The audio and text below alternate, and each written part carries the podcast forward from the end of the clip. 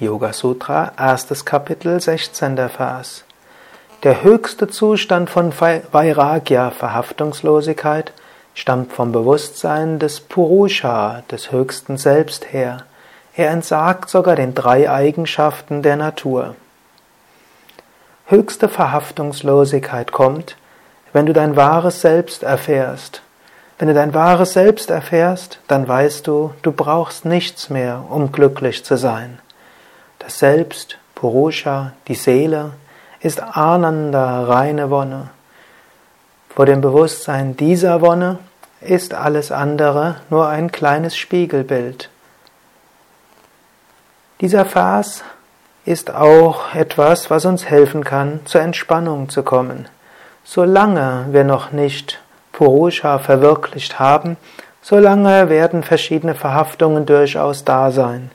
Wir werden aber die Verhaftungen irgendwann überwinden. Es wird wie ein Engelskreislauf.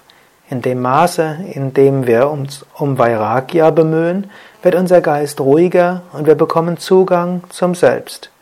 In dem Maße, in dem wir Zugang zum Selbst finden, verlieren die Wünsche ihre Stärke.